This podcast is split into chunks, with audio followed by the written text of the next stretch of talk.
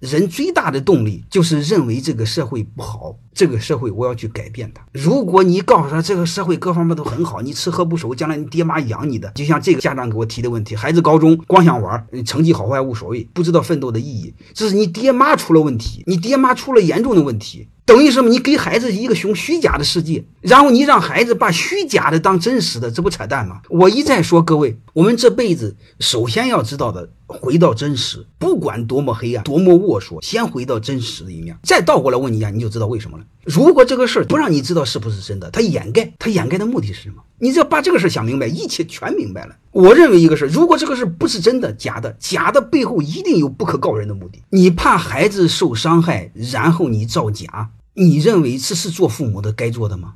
孩子早晚要面对社会呀，面对世界呀。你让他小时候能感受到世间的痛，世间的不美好，他内心慢慢是有良知，他会想改变的。一个关键词就是小的时候让他认识到社会的不完美，让他知道什么是美和丑陋，然后让他心有良知，然后让他热爱生活，他会有动力改变这个生活，改变这个社会。